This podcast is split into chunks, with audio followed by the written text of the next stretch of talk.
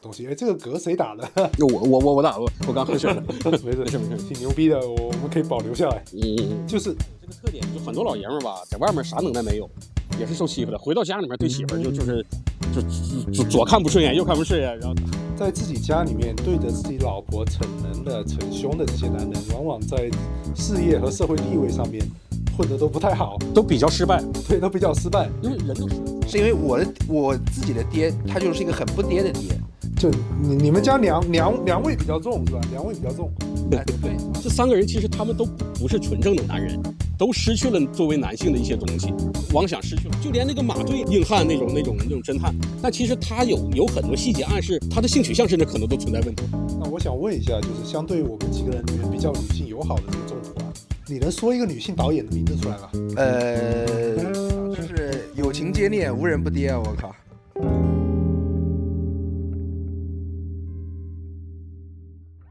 好，大家好，这里是直男烧杯的第二十，他妈的第第二十几期我又忘了，我看一下第二十几期啊。啊，你先看，你先看。哎呀，我靠，我们到现在一二三，我从头开始数，四五六七八九十十一十二十三十四十五十六十七十八十九二十二十一二十二二十三二十四期二十四期，我记得是没没错。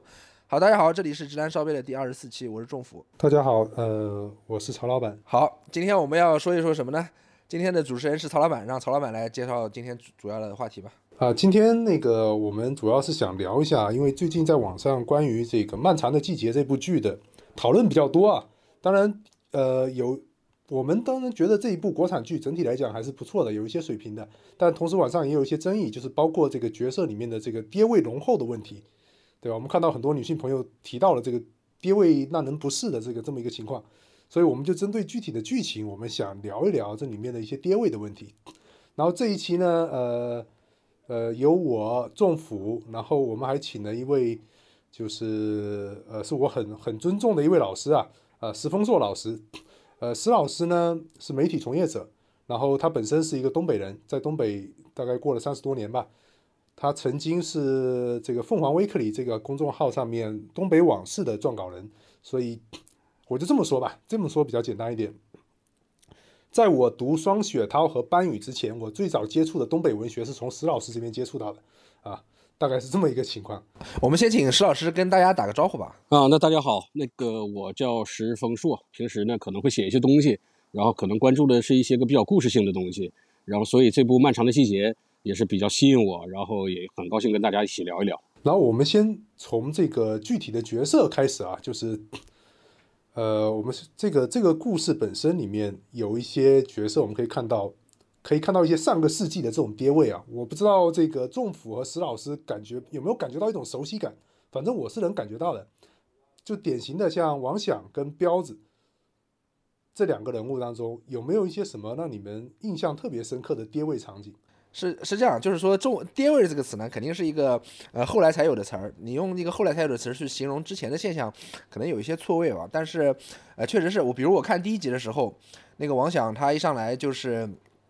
在工厂里非常有主人翁意识，对吧？呃，呵斥他的这个同班组的成员呐，包括说回家的时候看到那个小区院子里有一个退休的大妈在那儿翻垃圾，他就去教训人家，然后回到家里边，然后。跟自己的老婆说话，也是特别的，就是有有一种居高临下感。就这种居高临下感，可能是，呃，导演想还原当时的东北的人的家庭的生活场景。但是确实现在看起来，就至少我啊，我不知道曹老板，我不知道石老师，你们看起来怎么样？至少我看起来还是有一些，呃，也不能说是不是，但是确实是有一些有一些膈应吧，轻微的膈应，就觉得哎，怎么这样？但是你第一是第一第一反应是。哎，怎么这样？第二反应是说，哎，这样其实是正常的，他就是想还原那个时代的风貌，那这样是非常正常的。所以，所以，所以，所以我也没有特别大的抵触情绪吧，只能这么说。对，然后我看这个剧的时候啊，有一个特别强烈的感觉，就是因为跟我个人经历是有关系的。因为小的时候，我就在一个就是类似于工人家庭那种环境呃成长起来的。然后九十年代末期的那个下岗潮啊，对我家影响也非常大。然后你真的就能够从从那个王响。他的身上能看到当年工人的那个影子，呃，像刚才仲甫老师也说了，说的这个，呃，他那个有主人翁意识，然后他有的时候他就会化身为那个体制的一个代言人的形象，他会去训斥那个捡破烂的老太太，然后他在家里面那个状态啊，我觉得是导演在有意的安排，当然这是我自己个人的猜测啊，他在有意的安排，其实他的这种性格，他的这种我们现在讲叫爹味儿吧，或者说男权的那种东西，呃，他实际上是他命运悲剧的一个根本原因之一，只能说是之一。我觉得这是一种戏剧性的一个安排，他其实在展示这个人物的。他的悲剧的来源是什么？包括彪子也是一样，呃，我觉得这个导演是在有意的，他他绝对不是对这个爹味儿持一个认同的态度，然后他通过展示这个人物的性格之后，来找到他那个悲剧的一个密码吧，啊，我我觉得是这样这么理解的，爹味导致的悲剧，对吧？可以可以这么理解，因为你想王想他是在家里面他是爹，但实际上他到了那个工厂里面，可能邢三儿是爹，可能宋厂长是爹，他实际上就是在一个整个非常。等级分明的，或者说这个父权制的这么一个环境里面长大的一个人，他他从小可能受的就是这种教育，然后他在对自己的家庭、对自己的妻子、对自己的孩子才会呈现这种状态，而这个状态本身就会导致最后的悲剧发生。就是有种在在家里面只能当个小，在在外面只能当个小爹，在家里就是大爹这种感觉。在外面是儿子，在外面是儿子或者孙子，他外面不一定是爹了。就是东北人吧，有这个特点，就很多老爷们儿吧，在外面啥能耐没有。也是受欺负的，回到家里面对媳妇儿就就是就左左看不顺眼，右看不顺眼，然后横挑鼻子竖挑眼。对，就就是我们东北话说，就愿意哼的人家啊，你你明白什么叫哼的吧？就是我一个好像是满语，就是就是骂你、训斥你，然后无视你，通过这个来找到一种权威。其实为什么说我特别理解钟福老师看了之后，包括可能有些女性主义的那个批评者啊，像最近比较火的一些人，然后他们可能看的会有一种不适。其实这是导演在故意激发你的不适。我我个人是这么认为的，然后激发你的不适之后，就能够从这里边找到原因。明白明白。哎，我想我想我想岔开来问一句啊，就是说，呃，刚才石老师他说他看到这个非常的熟悉，因为他可能是跟他从小家庭的环境啊就比较相似，他有一种亲切感。我想问曹老板，就是你家庭的，就你爹是一个这么爹的人吗？就为什么我会有一种排斥感？我我会有一种排斥感，是因为是因为我的我自己的爹，他就是一个很不爹的爹，就很不爹到什么程度呢？我举一个例子。从小我们家里面每年过年，这个大年三十啊、初一啊，都是先回我妈家过年，从来没有在除夕或者初一、初二这种关键的时间点上是先回我爸家过年的，都是我们一家三口去我妈家过年，然后可能等到初四、初五的时候，我爸再偷偷摸摸的回他自己家，你懂吧？就通过这一个小事儿，你就能知道我们家里我家里的环境。就我爸是一个，就跟这个王想肯定是就非常两样的一个爹。就你你们家娘娘娘味比较重是吧？娘味比较重。哎，对，曹老板，我所以我想问你，因为你也不是东北人嘛，你是一个你是个你是个闽南人嘛，所以我想知道你们家里面这这个爹味重吗？不是，我这么跟你说吧，我我们家我家也是工人家庭，而且是都是国企工人家庭啊，父母双方都是国企工人家庭。那呃，我我爹就是很传，其实挺传统的爹了，传统爹，对吧？至于你说传统爹他爹味重不重呢？我觉得在具体到个人身上是很复杂的。就他可能会有一种，就像你们说的，呃，在家里面他会有一点点想想要树立自己权威，对吧？展现自己一些能耐的这种这种这种表达这种感觉。但同时，我爹是做家务的。我爹是做家务的，就我我从小到大基本上饭主要是我爹做的，对吧？然后菜主要是我爹买的，他会有他就是你们觉得爹味的那一面，在家里面好像很闷的那一面，对吧？但是他是会做事情的，然后家里面主要的经济开支可能也是他承担的，所以比较复杂，我很难去讲有没有这种感觉。但是，呃，他们三个人吃饭的时候啊，就是这个剧里面。是吧？王想和妻子和王阳三个人吃饭的时候，那种感觉是会有一点点让我感到熟悉感的，对吧？因为，呃，我觉得我们上一辈的爹呢，有有的时候多多少少会好像会把自己的老婆吧，觉得自己的老婆比较，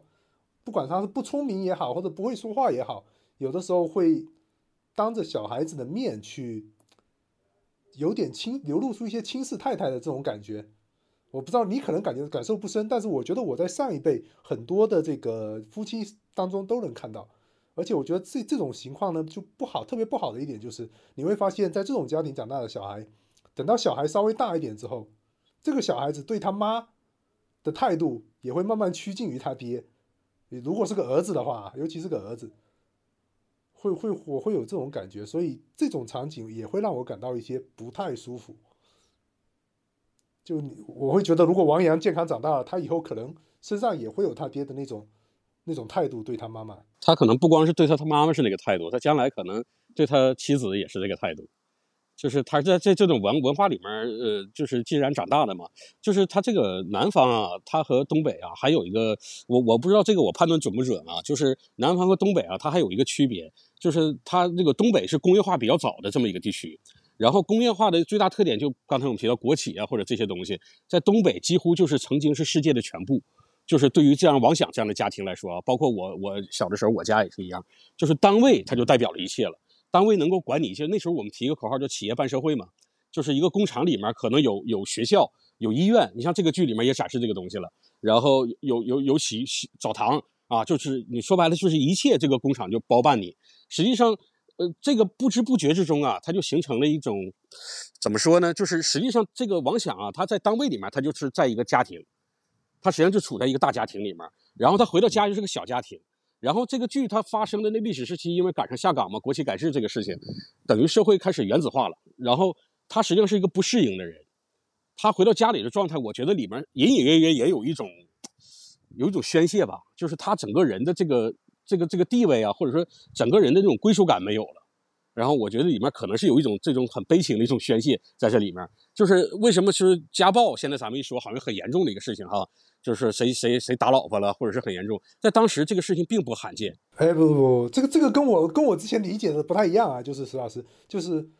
我一直以为东北的家暴率是不是应该是比其他一些地方要低的？在这个吧，就像现在这种互联网时代啊，就有一些个说法，就是肯定是没有生活经验的一个体验。就是比如说东北人，东北人尊重女性，对吧？我们听到的时候说东北女性地位高，然后那个东北人不家暴，其实不是这样的。就是我自己就亲身见过很多这样的事儿，啊，只不过那个时代的人他没有办法去，或者说没有渠道去发出声音。你包括现在我们对东北人实际上是一个凝视的态度，尤其是那个时代凝东北人，我们没有，我们不能跟他进行，或者说我没有给他提供一个辩解自己的机会，或者说讲述自己的一个机会。我们再说那东北人什么什么样，东北人什么样，东北人实际上没有发言权。我我感觉在互联网上，东北人是发言权很弱的一一部分人，他们呈现给大家的可能现在更多是比较搞笑啊，然后就是刻板印象非常多吧，啊，但是你要说他讲自己真实的历史，他不一定能讲得清楚。而这部剧其实恰恰展示了这一部分，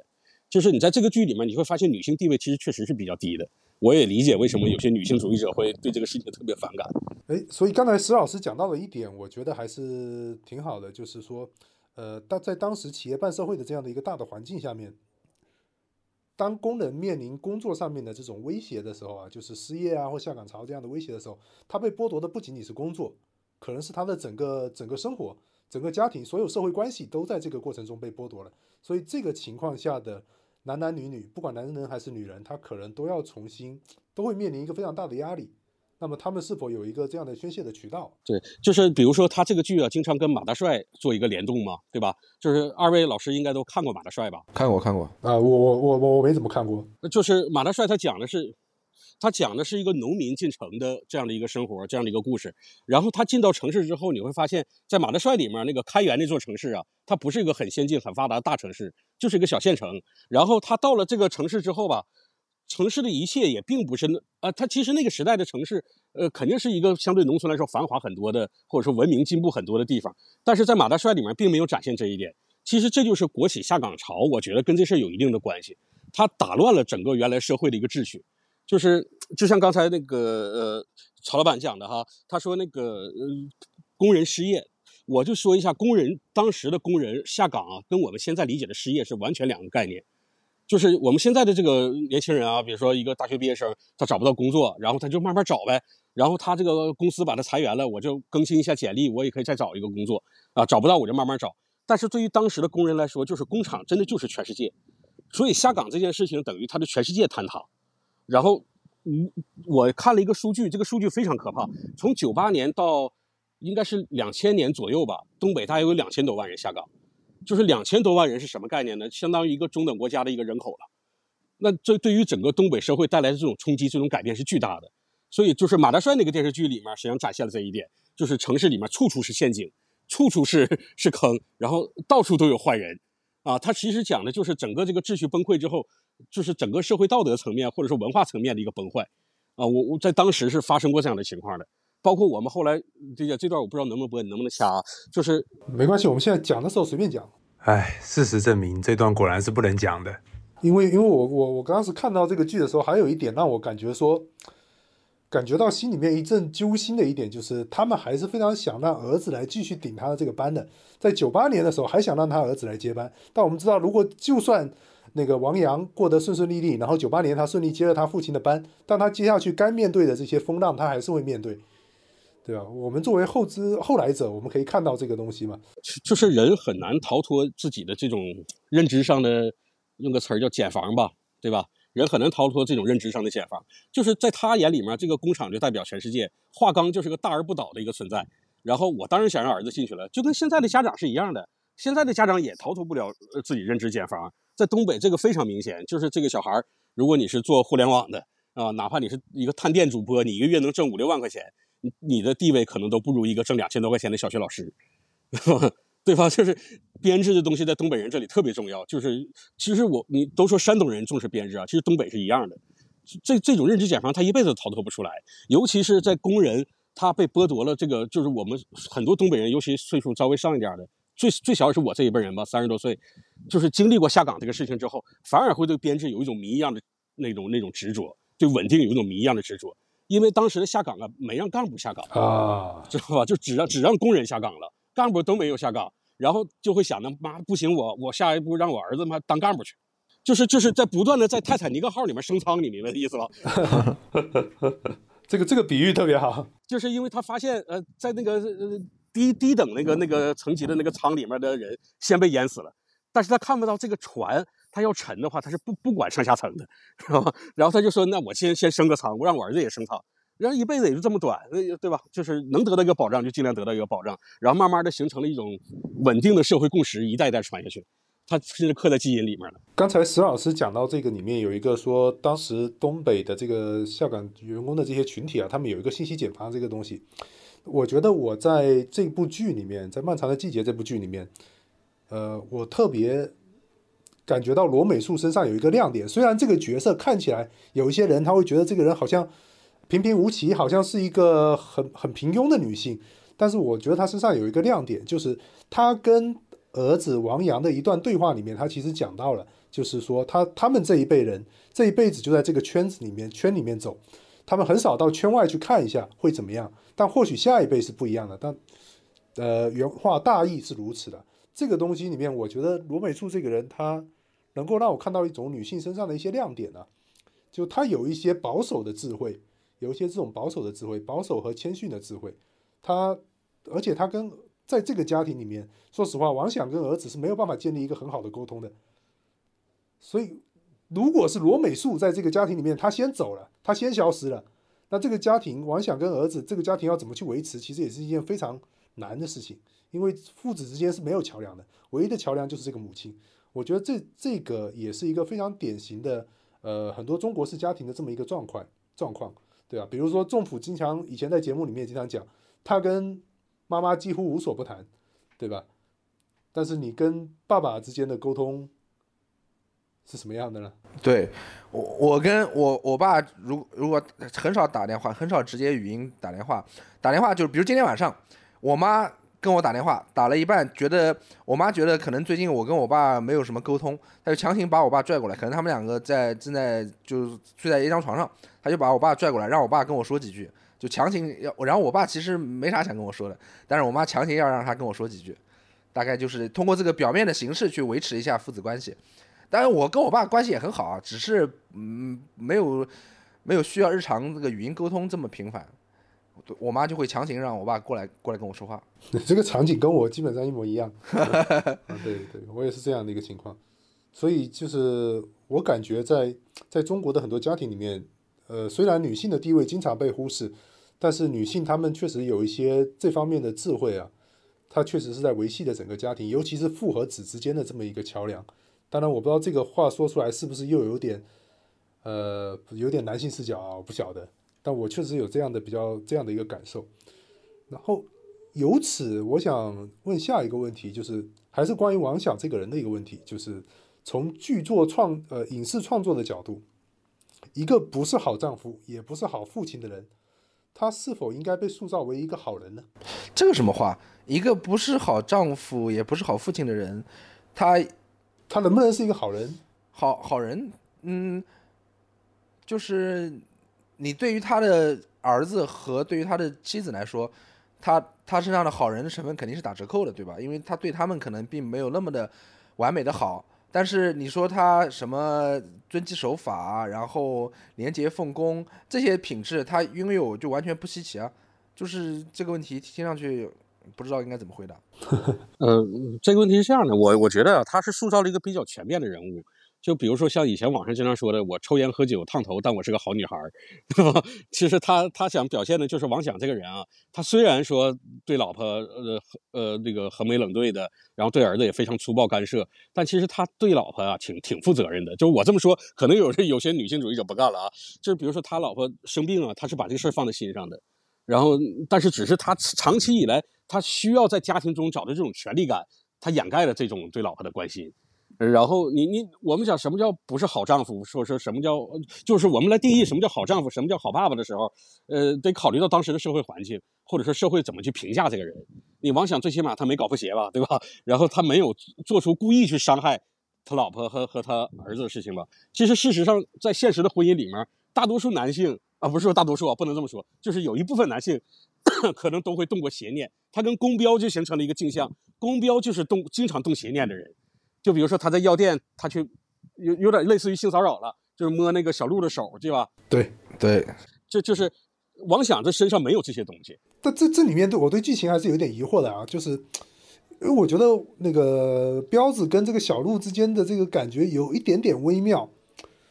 他们是不是是不是那种处帖子的这种关系呢？我不晓得。呃，我觉得不是，哎，我觉得曹老板肯定肯定不是，肯定不是，肯定不是，是吧？你要是帖子，你怎么可能？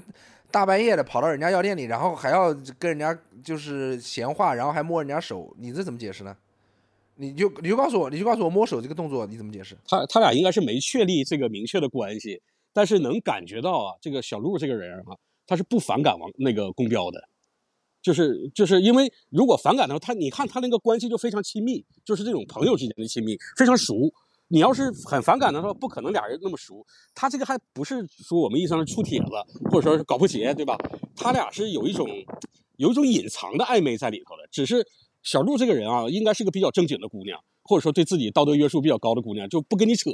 你别跟我，你也别跟我扯这些，但我也不烦你。然后就这这个人的性格是比较典型的东北的很很飒的那种小姑娘的性格。然后当然这个词儿可能又又又是那个女权主义者不爱听的一个词儿。飒飒飒应该是北京北京的词吧？对呀，就是就北北京话有一个有个特别恶臭的一个词儿叫飒蜜，飒大飒蜜。对对对。哎，最近也近最近也被批判了。不，我我我我本身虽然我是一个恶臭直男，但我也非常讨厌北京话里面这些东西，什么盘盘顺调亮。什么大萨密？我觉得这些词我听起来就特别不舒服，就是特别难拧，你知道吧？就是特特别的物物化女性的那种感觉。但是那个小鹿这个人，他是有自己主见的。嗯，盘顺调亮还是盘亮调顺啊？盘亮调顺吧，盘亮调顺是吧？OK，那个身身材嘛顺。对，而且哎，我不同意石老师的这个观点。我觉得，我觉得小鹿跟那个彪子啊，他们两个是还没有发酵的男女。关系就是，假如假如小鹿一直活着，或者说就是一直没出事儿，然后彪子跟那个例如呃离婚了，他们俩肯定就感情会迅速升温。我我预计啊，我觉得剧情会往这方面走。也也有这种可能，因为陆小鹿也说：“你有家有口的关心我干嘛？”就是这里面这个台词，我觉得这个剧啊，它的台词都不是不是白写的，没有一句废台词。就是你有家有口的，你关心我干嘛？对对吧？就是就是因为现在咱们有个壁垒，你是有家的人，我不跟你扯这个。但但是等你家庭破灭之后，那就说不准了，因为你看咱，我很明显是不讨厌你的，我是不抵触跟你的接触的，要不然你不可能大半夜让你在我药店里面拎个啤酒在那喝，对吧？所以我觉得这有这种可能的，但是这就是一种跟剧情没什么太大关系的，咱们有点八卦了，说这个。嗯，明白明白。那之前其实我们跟那个，我跟石老师私下里面有讨论过啊，讨论过这个彪子彪子这个人。就是因为其实，在前面完全从从女性的视角来看，在整个剧的前半部，这个彪子基本上是没有没有什么好的好的地方可讲的。他不做家务，对吧？然后又败家，把共同财产败了，对吧？在女性看来可能是特别可恶的。但是到后面，在结局的时候，我感觉是不是编剧或者导演为彪子进行了某种挽尊，所以故意加了一些细节进来，比如说这个例如去找接盘，找他接盘，是吧？或者甚至在例如失去生育能力之后，这彪子仍然愿意娶她。这个因为在当时的时代背景下，我觉得这个呃能够这样不顾世俗偏见的男人啊，东北男人应该是比较罕见的。我我我我的想法是这样的，就是那个彪子啊，他当时娶丽茹啊，纯粹是出于自己英雄主义的一种幻想。他这个人啊，就人如其名，就是他他这个性格就是彪，你就东北话彪，你知道什么意思吧？就是他还他跟跟傻不一样，跟蠢还不一样，就是彪了呼的，说这个人有点虎，就是虎这个是知道什么意思吧？就是呃呃，这个比较准确的一个说法，就大家都能理解。对对，这个准确的说法就中二，就是他娶娶丽茹是典型的救风尘的故事嘛。然后他就觉得自己是英雄，然后他呃这个人物我觉得设置挺有意思的，他喜欢看那个弗洛伊德，就是这个人爱做梦，然后就这个意思，他总是在梦想里面幻想自己是什么什么样的人，在现实中是有这样的人的，而且彪子吧，我们觉得到最后是，就是你说他开始的时候没有什么男性的优秀特点，到最后其实也没有，而且最后他的死亡呢，我觉得更多是编剧写不下去了。啊，作为作为对象对作为对象的优秀特点，对，就是你把他嗯当成一个择偶的一个一个对象。他不绝对不是一个好人，甚至可以说很垃圾的一个男人，要啥没啥可以说，但是但是到最后吧，让他死，我觉得是挺挺合理的一个一个一一个写法，因为到最后你你让这样的人去幸福了，拿到彩票中彩票了，然后又又娶了一个年轻的姑娘小鹿，那这个可能就真得让得集火批一下了。这个这个事儿，他也是因为自己的性格导致最后混成那个样子的。其实这些人都是被自己的性格给害害死的，这些人是吧？就 是就是。耽于做梦，然后每天做一些不切实际的想象，嗯，然后愿意扯犊子，你知道吧？就是黄丽茹不说吗？华林要办个扯犊子大赛，你就是第一名。而且黄丽茹跟他之间这个感情，我觉得黄丽茹这个人物啊非常好，非常有魅力。就是你看他虽然年轻的时候可能在那生活方面不太检点，但其实他对彪子也也算负责任了。跟你结婚十多年，过了十多年，然后也把日子操持起来了，而且还干家务活这个这个一般女人，我觉得。就是一般的，如果导演真的厌女的话啊，不会把丽茹塑造成这样的一个形象的。我觉得，我先问前面一个问题啊，就是你不觉得不能认为说彪子他是一种，呃，这他对丽茹可能是爱情是吧？基于爱情，所以他可以不是不顾世俗偏见这样的一个情况吗？呃，他这种爱啊，就他是比较浅的爱，就是我们把它当成一种真爱。对，就是他可能是是我们说纯爱战士嘛，对吧？但是他这种纯爱战士啊，他实际实际上是他对爱情的理解是比较浅的，然后他就是。见色起意嘛，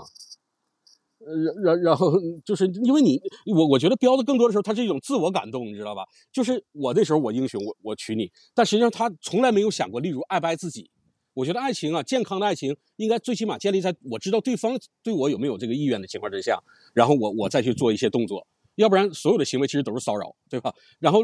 彪子一直在单方面的追求例如，例如一开始对他在生理上就是拒绝的，就他俩看电影那一段。就非常明显，就彪子只要往他身边一凑，他就躲过去。就是他，例如是天然排斥彪子这种人的，但是彪子对此毫无知觉，他实际上就是活在自己的。所以说，我觉得用女性主义的角度批判彪子是没有问题的，因为他这种人就是非常典型的这种，而且后来他干性骚扰的事情也也非常合理。这种男人就是对自己自己的魅力啊，或者对自己的形象有错误的估计，然后就所以你要说他是爱情呢，可以可能是有。呃相处十多年，可能也会产生一些感情。但是如果说从一开始那个那个他娶丽茹这个事儿啊，我看了多少有点不适，其实是，就是我看不适的原因，就是因为我觉得这种男人太太太自我了。就是你你啊，你来救风尘来了，然后丽茹是真是没办法了，就嫁给彪子了，因为社死了嘛。呃，然后他从来没有想过丽茹到底幸不幸福跟我，啊，他他可能在十多年的婚姻生活里面，从来没有考虑过丽茹的感受，啊，就是这里面剧里面有很多暗示的。比如说，例如在那跟人忙活，给人家在那做那个那个美容项目呢，然后他回来就把电视打开，往那一坐，可见他平时在家里面是什么样的一个做派，就是他完全是活在自我的一个人，然后就所以我觉得你要说这个爱情是有的，但是这个爱情不是一个健康的爱情。到到后面，其实有很多这个对女性角色的描写，就是交代吧。我们我不能说描写，我觉得叫交代会比较好。比如说到后面就是出现了。黄丽茹可能包括绿帽，包括你看破鞋的梗啊，很明显出现了破鞋的梗，还有彪子接盘，还有这个当时王响的这个相好是吧？就现在只能叫相好吧。这个李巧云，她当时也差点这个另择新欢的这个桥段，到后面突然频繁的出现这些桥段呢，我看到就有人批评，其实到就感觉有一些在是不是有贬低或者丑化女性之嫌在这个位置？呃，这个我觉得可能我作为男性啊感触不深，但是我我有一个事儿啊，我前两天在办公室里面，我一个女同事就摸鱼嘛，上班，在在这看那个剧，她正好就看到你刚刚说的巧云在车上跟王响放弃这段感情，让他成全他和那位退休教师的那个那个感情那段那段吧，我们可能从普通观众的角度看，哎呀，很感动啊啊，这个男人好伟大。我那女同事说一句话，我印象特别深，她说。你要放弃人家，或者说你要跟人在一起，是不是得问问人家的意见呢？就是你你们的这个男人是眼里面没有女人吗？就是女人的意见难道在这这段感情里面，在这个空间里面难道不重要吗？就是他当时问了这么一句，他说你他怎么不问问巧云呢？就就是我，所以我觉得这个批评是有道理的。就是他跟彪子是一样的，彪子开始的旧封神也好，他其实都是处于男性中心的这样的一个地位，就是这个世界就是只有男人有思想。只有男人应该应该怎么怎么样，我我说了算，我说追你就追你，我说放弃你就放弃你，那你有没有问过女人的意见？所以我觉得这个批评是有道理的。那段吧，就是说白了，就是他送别巧云那段，呃，多少有一些个有一些个造作，就是我觉得虽然他拍的很好啊，那个也很煽情，但是我觉得有一些造作的地方啊，就是他呃跟这个剧的整个的调有点不太搭，我感觉，嗯，就有点像。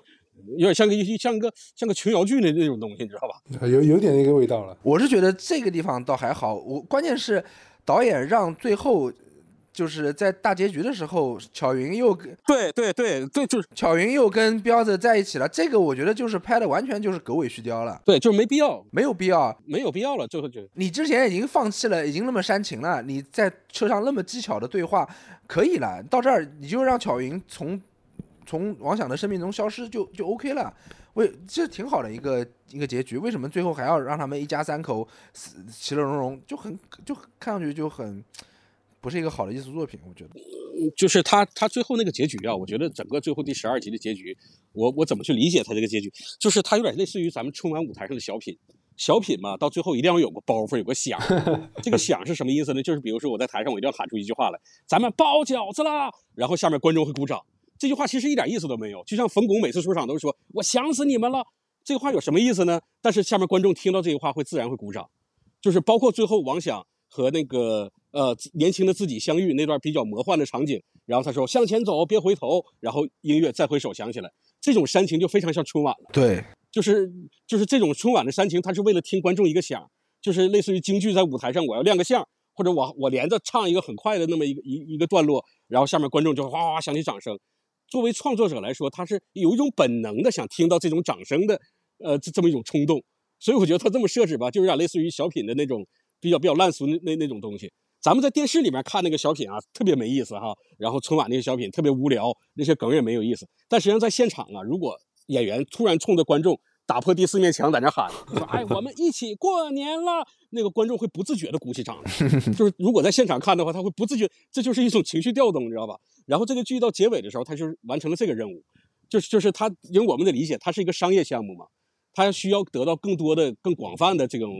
观众的这这种认同。你看现在就非常明显，在抖音上啊，或者在一些其他的一些短视频平台上啊，就结局的那些比较烂俗的那些桥段，被反复的拿过来剪辑，反过来拿过来二创。这就是实际上，他就这就是他要他要的一个效果。我觉得他在追求这个效果的同时，破坏了这个剧作的逻辑。刚才我我想顺着这个话题聊下去啊，就是因为我注意到很多批评者其实在谈到说，这个剧呢，它更容易唤起男性的共情，但是但是可能缺乏一些女性这一方面的一些共情。比如说，你看剧中的这三个男人，可能都就就普通男人吧，普通男人一般，然后可能各自有各自的一些瑕疵。但是他们最后友谊长存，就算是王想跟邢山，是吧？那么大的私仇，结果最后看到这个尿袋的一瞬间，两个人都相互谅解了。但这个女性当女性却没有朋友，在这里面的女性好像就没有朋友，对吧？他们往往甚至相互伤害，比如说像这个殷红跟沈墨之间这样子互害，男人互相理解，但女性没有朋友。这个这种批评，石老师，你觉得？是是不是多多少少还是成立的呢？嗯，就是从事实上是成立的，但是我没有想过会有人用这样的角度去看那个东西，啊，因因为本身这个东西可能我我只能把它理解为一种局限性吧，就是因为一部剧啊，它它毕竟不是说必须要照顾到方方面面的，你知道吧？就是我我我要得我又得展示这个男性之间的友谊，我最后还得要花笔墨去刻画女性的友谊，这个理论上来讲可以做到，但是这个要求说实话对当下的创作环境来说，就当下中国的剧作水平来说，可能是有点高。啊，因为我我我我在想，这个作品在创作的时候，它一定是有隐含读者的。这个隐含读者可能是对性别这个东西不是很敏感的人，我我我我是这么理解的。所以他他会在创作创作这个时时候，他他会不自觉的忽略这这个问题啊。然后另外呢，我觉得那个男性啊，我觉得这三个男人啊，我是这么看的，这三个男主角啊，他都不是男人，我从来没把他们当成男人看过。这三个男人有共同特点，他是去性化的。就是他是去世的，你知道吧？就是他是他们实际上是没有任何性魅力的，就连那个马队，你觉得他特别像那个《漫长的告别》里那个马马洛是吧？硬汉那种那种那种侦探，但其实他有有很多细节暗示，他也他的性取向甚至可能都存在问题，对吧？我看到有人是这么解读的，比如说跟他一起跳舞的那个人。那个那个男的竞争他那个男的，他俩之间多少是有些暧昧，而且他哎，这个我还真没真没注意注意注意到。呃，对，你看他跟那个那个跳舞的那个那个男的竞争的时候，竞跟他竞争那个市里比赛名额那个男的，他说话有一段啊，那段我忘了是什么啊，对，好像是赌那个谁赌那个邢三儿，然后这人帮他忙，然后出来的时候，这个男的说句，哎呀，你下来小心吧，哎，回去吧，你感觉他俩说话像两口子，你发现没？然后然后还有那个他跳舞的时候吧，他他会冲男人。去调情，我觉得这是有意的一种一种暗示，当然可能是过度解读啊。就是就是说，马队这个人，他他的硬汉，他只体现在职业上。他作为性别，作为男性来说，他并不怎么硬。而且剩下那两个人更不用提了，基本就是一个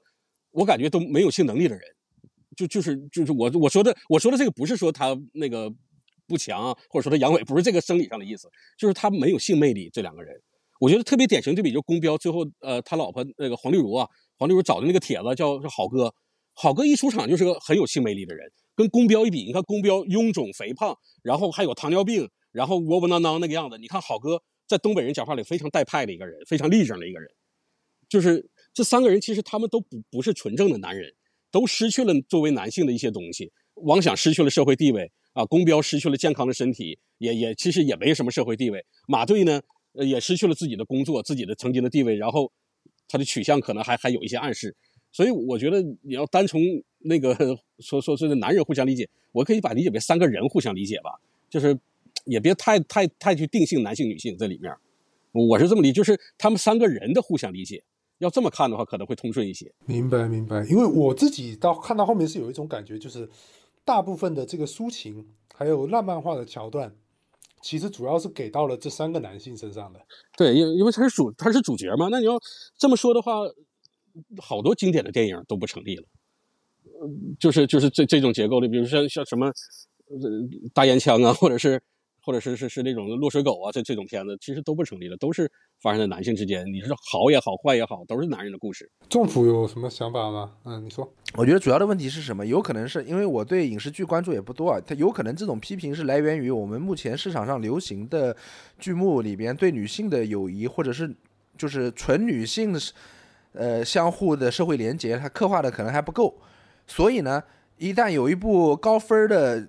高分的国产剧冒出来之后呢，女性主义者那很吸引火力。对，女性主义者觉得，我靠，为什么又是又是在说男人？为什么又是在展示男人的友谊、男人的丰富的情感世界？他们就觉得为什么不能多一点？但是这个批评，我相信他们也不是冲着说要要取消这部剧，要要取消这部剧这部剧来的，而是他们在呼吁着更多更多能够反映女性的剧出现。只是因为，只是因为这部剧正好正好是这么火，正好被拿来当靶子当由头，所以显得他们像是他们在否定和批评这部剧。但实际上，其实我觉得也不是。他们他们可能更多是呼吁一个对女性更加好一些的创作环境。是是，而且而且我觉得，不过我觉得就是说，呃，你要求一部剧面面就是导演如果愿意在这部剧里面多展示一些女性之间或者女性跟男性之间，呃，丰富的就是。呃，就是不只关乎性的情感连接，我我觉得是 OK。但是如果导演他就是体量啊，就就是这个这部剧的体量就这么大，他只能展现三个人，导演恰好选了三个男人，我觉得也也也是可以理解的吧？我觉得，呃，而且我我我说点题外话啊，就是如果说女性主义的批评啊，集火集在这个这个这个剧上，我觉得多少有点不公正。你比如说前一阵的那个电影《满江红》，那这标准的男权恶臭电影，是吧？然后包括之之之，你看《满江红》里面甚至都说出了杀了他别糟蹋他这种台词，这他妈不就是贞洁观吗？这很腐朽的东西啊！但是你看集中火力批评这部剧的人。往往他忽略了这些东西。其实过往的很多经典影视剧里面，男权的这种恶臭的东西非常非常体现的非常明显。我可以举几个例子，比如说《大宅门》，我们小时候都觉得这个非常经典，《大宅门》。我我我们说啊，就有的时候女性被忽略也好，还是我们说这个爹味儿也好，什么啊父权的这个这种这种霸凌也好啊，它其实是一个结构性的问题。它不是说男人身上单独的缺点，它往往与民族主义、与爱国，哎呀，与与这些东西它有连接的。就像《大宅门》，我我经常拿这个剧来说事儿，就是。他非常典型，就是白景琦那个人，大你们都看过吧？大宅门小的时候，我看过看过，对吧？白景琦这个人就是非常典型的爹，爹味儿那简直重的不能再重了，而那可比王想、公标那个严重多了。他而且他的这种这种爹味儿造成的伤害也比王想和公标严重的多，就是对女性造成伤害。但是到最后，他的这种爹味儿反而成了他爱国啊，成为他硬汉的这么一一一个佐证。就是我会感觉这里面有个逻辑的连接，你知道吧？就是这个人。就是大家看完之后感觉，啊，这就是纯爷们儿啊！虽然说对女人那个样子，但是恰恰这种人才是纯爷们儿啊！只有这种纯爷们儿在面对日本鬼子的时候，能这么刚强，能这么牛逼，就是这里面是有逻辑连接的。但是在漫长的季节里，我没有看到这种连接。就这些人，他的人生高光也好啊，或者说他的美好的一面也好，他跟他的爹味儿好像关联不太大啊，反而是他们的悲剧跟他的爹味儿是是很大的。所以我觉得这部剧。最起码我们不能该做诛心之论，就创作者，啊妈就是他妈一个爹味儿的人，然后就是拍一个忽视女性剧，这种批评我觉得是不公正的，我觉得是这样的。哎哦，对我刚才想问的是这么一个事情啊，就是因为我也在一些这个，呃，我平时也会看一些影视评论啊，各种这样的一些号嘛，我在其中一个号上面我有看到过这样一个说法啊，因为他把这部剧跟《相爱》当中的这个男人跟《相爱》当中的爹味去进行了对比。他就提到说，这个相爱当中的所有的男性其实都是爹味爆表的，对吧？但是他们并不反感相爱，因为他们觉得在相爱当中的女性呢，她可能表现出了一种，就是他们一句话好像就破解了这种跌位，让这些人的跌位显得非常的荒诞可笑。但在这部剧中没有这样的一个呈现，因为我自己是没有怎么看过相爱的，但我知道石老师对相爱也是一个有非常深刻的研究，所以。你能对比一下这两部剧里面这种爹味的呈现吗？因为《乡村爱情》啊，它是整个的是一个丑丑呃丑角的这么一个一个结合，就是其实你如果回头仔细看的话，女性角色在《相爱》里面经常也被物化，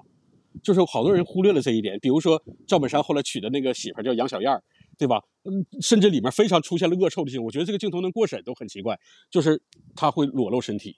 他会露露出半个胸，然后会怎么怎么样。它这里面也有很多就是南宁的东西在，然后只是大家吧，就是他这个乡村爱情，它本身在剧作上很多时候它是不成立的，然后他就是为了为了逗咳嗽，为了唠嗑拍的这么一部剧，然后就是你不光是爹味被消解，很多的权威呃就是很严肃的东西在这个剧里面都被消解了，而且相爱它是一个严重脱离现实的剧，就是他把这个农村啊拍的非常悬浮，就是农民真正的困境在乡村爱情里没有表现出来，他表现的就是一群好像他妈衣食无忧的人。说创业就创业，然后上海人也会，妈的放弃在上海的户口，放弃在上海的一切，跑到这来嫁给两个东北男人，就是这个这个逻辑上都是不成立的。所以我觉得拿他跟这个漫长季节做对比不太合适。我们看乡村爱情的时候，更多是看小品的一个态度，就是就是看个看一种类似于抖音短视频里面那些东北人录的那些搞笑段子那种态度。我很少从剧作的角度看，因为他剧作上太多不成立的地方了。然后你要批判这这种。男权呢，或者爹味儿的东西，乡村爱情里它也也有很多啊，就是甚至我觉得那是有主观恶意的，就是乡村爱情是有有一种主观恶意的爹味儿。明白。刚才政府还提到一点，就是说这个可能跟当下呃整个创作环境啊，还有这个呃具体创作环境背后的这样的一个权力结构有关系。那我想问一下，就是相对我们几个人里面比较女性友好的这个政府啊，你能说一个女性导演的名字出来吗？女性导演啊，呃，许许鞍华。女性导演，我一是因为我说实话，我平常是不怎么看看，就我不是一个影视剧的这个这个爱好者。你现在让我说，我只能说那个，我说到追溯到久远的上古时期，什么那个八六版西八六八六版《西游记》的导演是那个叫什么来着？杨洁还是叫什么？杨杨杨杨杨洁，对啊，她是个女性啊。嗯，我我因为我不是影视剧的爱好者，所以我确实可能说不上几个。你甚至叫我现在说几个影视剧的男导演，就不是电影啊，就是电视剧的男导演，我都说不上来。就是就是整个创作环境现在中国有一个特点啊，就是我以前我关注过一个事儿，比如说张艺谋电影里的女主角叫什么？叫谋女郎，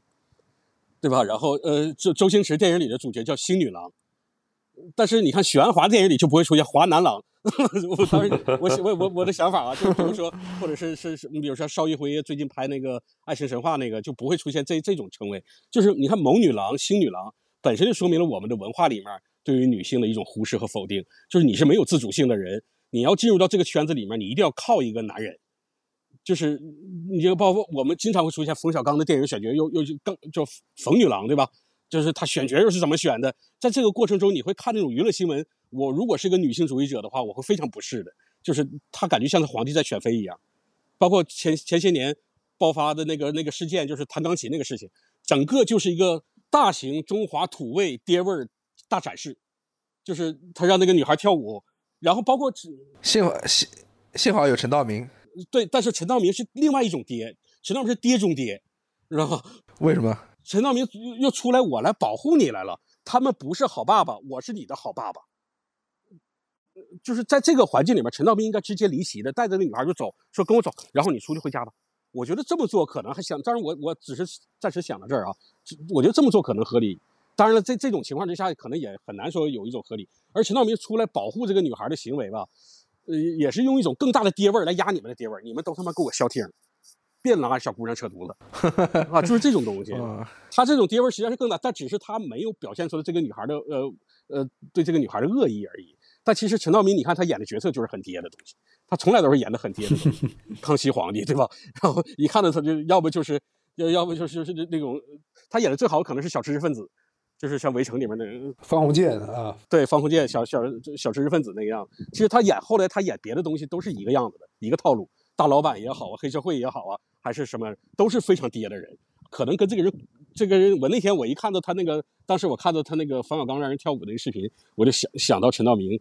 这个人还真是人细如一，就是一个非常非常正的爹，你知道吧？他说我是正义之爹，啊，你们都是邪恶，你们都是猥猥琐的爹，但我是正义的爹，坏坏爹，对我是好爸爸，你们是坏爸爸。你看在整个场景里，那个女孩是完全失语的状态。哎呀，就是如果如如果情商高一点，你让那个女孩说两句啊，对吧？但是 这当然这种情况，当然我这么说也站着说话不腰疼，那个情况可能也很难处理。按按石老师的这个说法的话，那这个世界上真是有情皆孽，无人不爹啊！我靠，你这认 对，其实其实 这个文化就是这样的文化，就是为什么说创作环境是这样的？就是我们整个文化自古以来就是一个父权制的一个文化嘛，就包括现在我们流行的国内流行的一种一种宣传的话语也好啊，还是呃官方宣传的话语也好，还是民间的一些话语也好，其实都是一种爹味儿的文化。这个是没办法的，这个是现在这种环境，我所以我觉得，如果有女性主义者好好的批评一下某一部比较火的剧，也也有一定的呃非常积极的作用，就是让大家能够关注到这一点。我我我是觉得，就文化现象的改变，文化现象的改变，它是需要需要一个非常漫长的一个时期的。对，非非常漫长，非常漫长。对，就是我我们现在过了，比如说我们我们都三十几岁这个年龄，我们再回过头去看，比如说这个片子里面，我们我们一开始说的。是吧？王想跟他太太说话的这种方式，相处的这种方式，我们自己也会觉得这是不对的，对吧？对对。但是在九十年代，肯定不会有人这么觉得。没有没没有任何问题。对，没有任何问题。甚至大家都会夸，都会觉得王想他妈在家真有面子，这个。对，是的，是啊，媳妇让你收拾的倍儿服的，你知道吧？就是 大大大家都会这么去想，然后王想的地位会非常高啊。你其实现在也有很多东北人，嗯嗯，就是在饭桌上就会吹，哎，我媳妇不用管他。啊，管他干啥呀？他在家爱干啥干啥呗，我管他呢。就是以这个为荣，你知道吧？尽管他不一定真这么做，但是都以忽视自己的妻子为荣。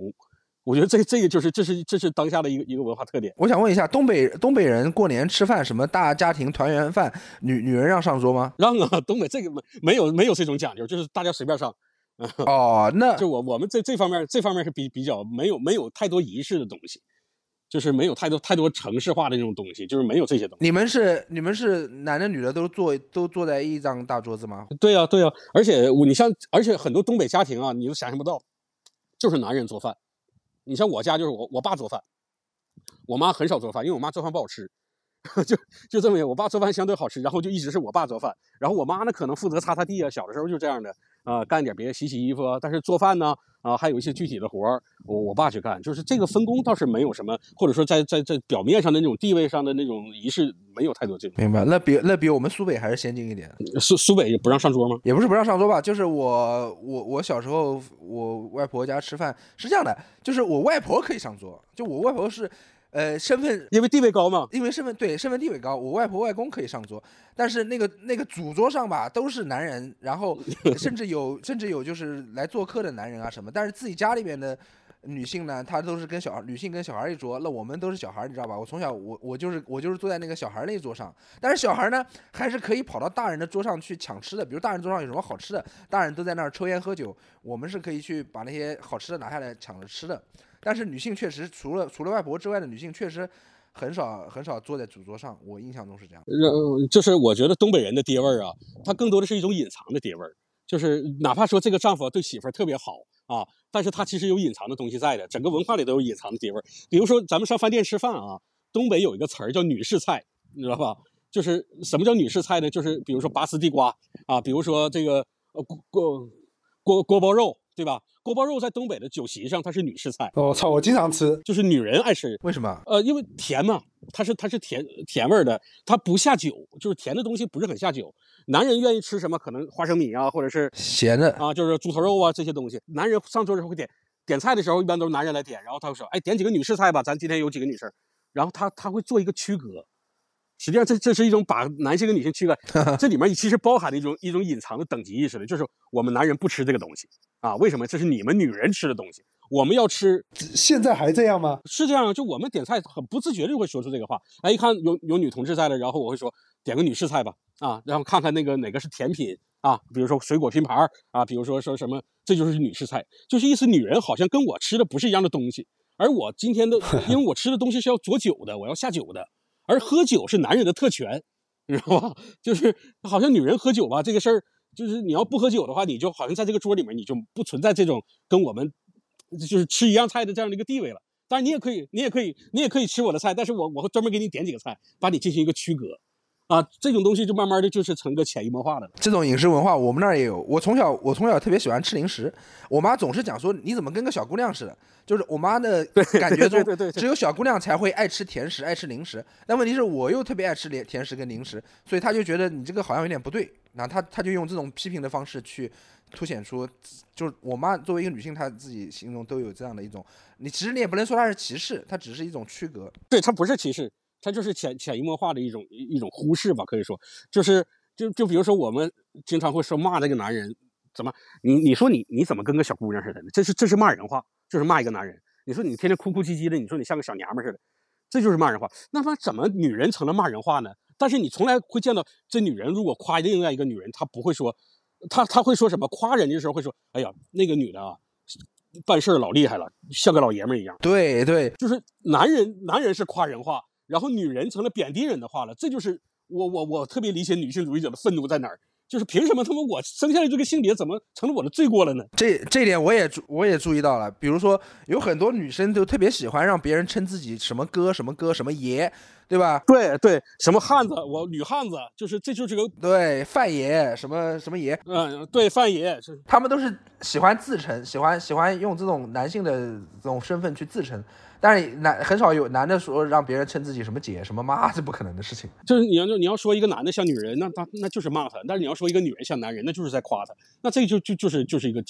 就是整个的一个文化的结构里的一个不公平。然后在这种不公平的文化里面出现这样一部剧，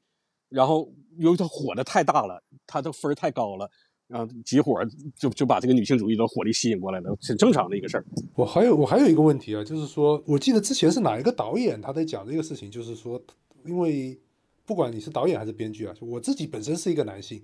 是吧？那我更熟悉男性的处事方式、男性的视角。那我写出我创作出来的剧本也好，这个影视剧也好，它肯定是就是一个男性视角的东西。哎，这个嗝谁打的？我我我我打了，我刚喝水了。没事没事没事挺牛逼的，我我们可以保留下来。嗯嗯嗯，就是当男性视角，我作为一个男人，我去创作一个男性视角的作品，它是不是应该成为一个作品被批判的理由呢？因为我是我去创作的是一个我更为熟悉、我更能感到情绪共鸣的一个东西，对吧？我觉得批判倒谈不上是个理由，但是这是一个现象，我们应该想怎么解决这个现象，就是嗯可以多鼓励一些女性，或者说创造一个条件，让女性创作者多参与进来，这个问题就解决了。因为视角这东西它真是非常主观的，因为我也没有从事过影视创作，可能我写过故事，写过类似小说之类的东西，那不自觉的可能就就带着的。你写的也都是男的，是吧？对对，我写的都是男人啊，然后里面的女性都是作为配角的。然后有一个人曾经看完有个出版社的编辑看完了，我给他交过几个稿子，他看完他说这里面这个女性啊都好单薄。然后我我也突然意识到这个问题了，这个确实是我自己的问题啊。但是你让我去把这个女性刻画的丰满，我又不太了解，就是呃你知道吗？我明白，我明白。就是你让我去写两个女人的友谊，什么 girls happy girls 这种故事，我我理解不了，就是不是我不是我我理解不了，就是不是说我忽视他们，是我我真的是可能很难去在日常生活里面吧。作为男性也是享受过很多的一些特权或者什么样，我觉得这是我自己的问题。但是这个东西你要说它是问题，可以成可以说是问题，它只能说是一种现象。我觉得更准确的词儿是现象。就是那解决这个现象，我觉得应该让女性多多出来。呃，首先得允许你，比如像这这个剧出现之后，女性主义者的批评，我觉得必须要有的啊，要要有这种环境，批评要接受，然后再一个可能要创造一个环境，让女性啊，比如说我们得有社会的一些自组织啊，比如说鼓励女性创作者多多参与进来啊，你比如像我们的妇联不能是一个摆设吧，你得做点实事儿吧，对吧？包括我们的文艺组织里面女女女导演协会啊，女什么，我觉得应该可以做起来，壮大自己的声量。哎，仲甫啊，你也写过，你也写过不少东西，是吧？你写的东西有没有稍微女性视角一点的？当然不可能了。我自己作为一个男人，我说实话，我我的生命经验是非常有限的，而且我也没有在这个方面尝试着下过功夫，所以我肯定也没有什么女性视角的写作，这是都不存在的事情。但是我觉得是这样，就是，嗯，这个就跟什么有点像，就是你呼吁一个更好的世界，你不应该是就是消灭那些你觉得不平等的。呃，我这样我这样我这样说有点抽象，就是说，嗯、就是说，只有男性视角的这些文艺作品，嗯，我觉得是可以出现的，并且是你不应该用一种，就是说好像它不应该出现，而是说更更多的是男的也可以写男的，女的也可以自由发挥去写女的，我觉得这这样生态才会更加健康。那关于内容创作这边啊，我有一个，我以前我有的时候时不时也会写点东西啊，呃，也会遇到跟两位同样的一个问题，比如说怎么去写女性的这么一个问题。然后后来我就看到有一有一句话，但我没有没有把它用于实践过，但我觉得听起来好像有那么一点道理。就如果你一个男人你要去写女人的时候，你就按照男人去写他，你就先把他写成一个男人，然后再把性别改成女。嗯，这这这个我不知道创作上具体怎么实践。但我前两天看那个电影叫那个《分手的决心》吧，朴赞郁那个，呃，那那二位都看过吧？嗯就是汤唯嘛，嗯在里面的角色，我觉得嗯可以尝试的一种一种一种方法吧，就是嗯，把女性当成一个被凝视的对象，然后来展示对这种凝视的一个批判。我我觉得这个就就就最起码能体现出来一种友好的一个姿态，啊，就是就是就就是呃就是可以，我觉得现在创作啊就不应该再过度的夸大所谓阳刚之气，那就可能变成一种有毒男子气概。就咱们的影视剧里太多这种东西了，你知道吧？就是什么他妈战狼啊，什么李云龙啊，什么这种东西，我我我特别我我是从内心很反感这种东西，因为我觉得他他就是对当今社会上的这些这种思想啊，对于人的行为都会造成一些影响。比如说去年唐山打人这个事情，对吧？他一定是那那几个人一定是受到受到这种这种文化的影响的。我觉得应该我们作为男人来说，在创作的时候不一定会怎么样，但是在我们发出声音的时候，一定要有意的去规避这些东西，就是有毒男子气概，有毒男子气概的。有有有有没有可能？有没有可能这个东西它本身不是一个阳刚的东西呢？它本身就就是，比如说你说唐山打人那个事情是吧？我从来不会把这个事情跟阳刚联系在一起，就是他他是什么呢？他是长期以来，我觉得他恰恰是不阳刚的的的的一个东西，对吧？对对，就是我我我我们的文化啊，它是往往口号式的，就是我们要打击娘炮啊，我们要要要反对他妈娘们儿唧唧的男人，不男不女的。然后这种东西它不会在大众的心理层面形成深入的思考。那到底什么是真正的男子气概呢？就是没有人教这个东西，学校也不教，学校只告诉你不能这么做，老师、家长都会告诉你不能。男人，你不要化妆，你不要学那些韩国的小鲜肉，啊，只是你不能这样做，但是你具体应该怎么做？我们觉得我们的教育缺乏这种东西，所以我觉得如果负责任的一个评论者来说也好，还是创作者来说，应该强调这些东西了。我觉得现在，哎，我对我对石老师还有一个另外一个题外话的问题啊，就是，嗯嗯，就是我之前其实我们前面有稍微涉及到一点，但是我们当时没有展开来讲，就关于东北女性地位的这个问题。因为我我我肯定会作为一个南方人，我听到很多关于东北的传闻嘛，比如说，呃，东北的当然原话啊，比如类似于东北的老娘们是吧，可能会在在家里面是会吼她的这个老公的，或者是会凶她老公，是会甚至会动手打她老公的，是吧？就是因为呃给出的理由是说，因为可能国企比较多，计划生育执行的比较特彻底，所以女性比较早的，实际上在他们家里面。也是作为独女被抚养长大的，那么他们的地位，他们个体的自主的意识可能会比其他地区的来得更高一点，啊，比较少受到重男轻女这种文化的影响。我不知道这个说法在你自己，呃，一个东北人看来是否成立呢？呃，我我我是这么看的啊，你要具体情况去去看，就是你比如说像你刚刚说的，呃，好多时候这个男人啊会在家里面地位可能还不如自己媳妇儿高，媳妇儿可能会去吼这个男人。前两天还有个新闻说，沈阳成立了男性家暴中心，就是男性如果遭遇家暴可以去求助，你知道吧？这个事儿可能只有东北有，但是往往你会观察这样的家庭啊，有个共同的特点，这样家庭经济条件都比较好，就双方都有很好的收入，然后经济条件都非常好。就我觉得不能脱离现实社会的这种阶层或者说经济状况来来去看待这个问题。经济状况好的人嘛，这个男人他已经在外面他已经足够有面子了，所以在家里面他不需要这个面子。所以就会出现这个情况，然后那个经济状况不好的家庭，我们往往忽视了这个沉默大多数。大多数家庭经济状况就勉强过日子，这种家庭里是不会出现，就是据我的观察，当然也不绝对，不不太会出现这个女人天天吼自己的丈夫，然后打自己的丈夫啊，或者出现这个情况的，知道吧？啊，我明白，就除非除非一些比较畸形的关系，比如说这个女人嘛，天生就是爱爱爱扇我嘴巴子。然后我就受虐狂，我天天让扇。但是这这种关系比较畸形，就正常的家庭关系里面，如果他的经济状况比较好的话，男人是不在意被媳妇吼的。我明白，就是男人不在意不在意河东狮吼。对，啊，但是但是那个经济状况不好的家庭，像王想，对吧？我有时候看着就特别像我小时候我爸跟我妈那个态度 啊，因为小时候家庭条件也不是很好，然后呃，就是很自然就会形成这样的一种关系，就是他得具体情况具体分析了。所以有的时候网上对东北啊，他的描述实际上是片面的，比较刻板印象的，他并没有一个数据啊，或者说经过一个非常深入的长期的了解，然后他就是看到了一些事儿。你比如说他怎么得出这个结论，说这个东北女人一个那个地位高，他可能是看了一些短视频。那你想录这个短视频的人，他是不是就是有闲心的人？有闲心的人是不是就是他经济条件比较好？而经济条件好的人又占多少呢？在比例里面，这个没法说的。我翻译一下石老师的这个话，就是。在自己家里面对着自己老婆逞能的、逞凶的这些男人，往往在事业和社会地位上面混得都不太好，都比较失败。对，都比较失败。因为人都需要找到这种权利感嘛，就是我总得有个地方体现我的这种权利感，那我只能冲着女人来了。所以我觉得这个剧里面最让我震撼的一个角色就是美素。美素最后的死啊，我觉得安排的非常巧，非常好。就是他的死实际上是对长期以来被规训到失去自我的一种抗争。我我最后已经绝望到我用拿命来跟你抗争了，说明他也这些年没有感受到温情，没有感受到爱，他是自己知道的。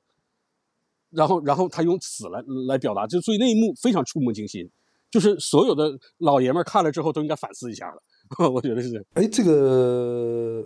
因为我我可能解读的比较浅薄一点啊，就是石老师刚才说的这一层关系我还没有建立起来。比如，我觉得美术的死，我可能看到的更更表面一点，就是。儿子没了，儿子没了，我活不下去了，我寄托在儿子身上的东西都没有了，所以我选择了死亡。但但是你你想，嗯嗯，抗争这一层，我可能没看到这一这个层面。如果如果是比较健康的夫妻关系的话，儿子死了，两个人依然可以相扶的走完下半生啊。你比如说像《地久天长》那个电影里面那样，对吧？就失独了嘛，他这提出一个社会问题，失独了，然后 这个夫妻之间依然可以好好的。把这个日子过下去，这这肯定是过不好了，但是可以最起码相互扶持。但是可见，在罗美素的心目中，王想不是一个可以跟我相互扶持的人。我活着之所以活着，就是因为我有个儿子，我我要对我的儿子负责。而我儿子死了之后，王想是我完全不信任的一个人。他为什么会不信任呢？就是长期被规训的，就是就是被王想那种那种态度给压制的，啊，就就就他也没有什么话语权，也没有什么的。儿子死，那我还活着干什么呢？然后最后你看他，你还记得最后美素看向王想那个眼神别碰我，就是极度的厌恶，极度的厌烦。嗯，对，我记得。实际上我我从那里面就看出来他他在抗争，而他没有别的抗争的手段，他总不能杀了王想去，他只能自己去死。这个片子到最后。出现了这样的一个男性的弃婴，健康的男性的弃婴，然后通过这个弃婴，他给了王想一个救赎自我的机会，对他前半生的对妻子的关系，对这个小孩的关系，是吧？他设置了一个王北，还设置了一个可能李巧云，相当于给了他一个重新梳理自己这样的一个爹位的这么一个过程，有反省，有救赎，然后就会有些观观众就觉得，我们是不是对这个？对这个角色过于好了，为什么要给这样的一个人，再给他还特地给他设计了一个健康的被遗弃的男婴，给他一个这样的一种救赎，对吧？甚至有人说，为什么不可以是一个女婴呢？那个时候的东北怎么会有一个健康的男婴被遗弃在那里呢？从概率上面来说，确实是更容易出现是女婴，对吧？这这个这个也是一个刻板印象导致的，觉得东那个是不会遗弃男婴啊什么的。其实东北人吧，遗弃孩子不分男女。这 这 哦，是吗？为啥？因为我们没有对繁衍这个事情啊，没有那么重的执念。就是我我们的家庭大家族这种东西是不存在的。东北由于国企啊，当年的这种这种体制的垄，尤其城市家庭啊，就是体制的这种垄断啊，就是我们没有这种大家族了。就是可能南方还会有，比如像钟福老师家在苏北啊，甚至在什么地方，呃，就是在东北没有这种大家族，他就没有特别冲动的那种延呃，就就重男轻女。我延延续我的血脉的这这种冲动，所以遗弃的话，它不会分男女，所以这个事儿先说一下，它是一个社会背景，就是然后再一个，我觉得遗弃那个男婴啊，他为什么捡到一个男孩？我我觉得更多是一种文学性啊，这里面更多是一种文学性的东西，就不能把这个看得太实。这个王北更多的可以把它理解为是王阳的一个转世，一个化身，因为王阳是男孩，最后他转世成一个男孩，我觉得也也合理，因为他在抱起那个王北的时候，天上传来一句话说爸。啊，这有有这个片段，不知道二位记得不？嗯嗯，那传说这个是很明显的一个一个，这都算是明点明了，就是说明这个人就是王阳转世了，然后给你一个机会，你再重新当一个好爸爸吧。我我觉得这个在这些问题不不不是很太成立的这些问题，这些质疑，知道吧？我我最后说一下我的自己的一个看法啊，我对这部剧啊，咱先抛开性别的这个这个身份政治这些东西啊，就是我对这部剧我是有一种尊敬的感觉的。我的尊敬来自于哪儿呢？就是他会正视一段历史。你比如说最典型的，他打厂长那一段，我觉得是在国产影视剧里面尺度比较大的一段的。我不敢说是最大，但是尺度很大。而且这个尺度大，一定是跟审查体系进行了一个非常巧妙的一个抗衡。你比如说他剧作设计，他为什么去打厂长？他打厂长理由不是因为下岗，其实王想都不在下岗名单上，而是因为搞破鞋这个事情，对吧？就是。把他在从审查那块来看的话，那他就有可能变成一个感情纠纷，发生了一场暴力冲突，这个是可以过审的。但其实我们在看的时候是有一种解气的感觉的。你这个厂长终于挨打了，因为在以往的影视作品回顾一段历史的时候啊，往往往是是对这个历史进行一个曲解。比如说我们现在回顾下岗，像《人世间》，对吧？他是站在上位者的角度，然后或者是我们一些主旋律的作品里面说那些工人是在奉献、在牺牲啊，工人要替国家想，我不下岗谁下岗？我们的影视作品，我们的文化作品里有太多这种曲解这段历史的东西了，而这个剧它居然正视了这段历史，就是那个历史本身就是有它可耻的一面的，有有它